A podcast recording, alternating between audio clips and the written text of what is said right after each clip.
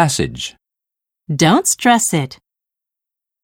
You are concerned about your presentation, which is due tomorrow, and despite your best efforts, you will have to struggle to finish it on time. Your body switches to stress mode. You can focus more. Your productivity rises. A little stress can stimulate you. Considering the benefits it can bring, it is not desirable to eliminate it entirely. Your body can tolerate a certain amount of stress, but stress can overwhelm us in this hectic, demanding life that we all lead. Excessive stress can cause long term anxiety and can lower your immunity to illness, making you more vulnerable to colds and flu. Stress can even lead to a nervous breakdown. So, what can you do if you feel stressed out?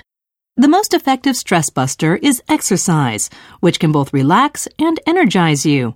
But there are many other ways to relieve tension. Don't embrace everything that the boss gives you.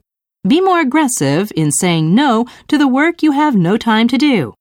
If you drink too much coffee, cut down.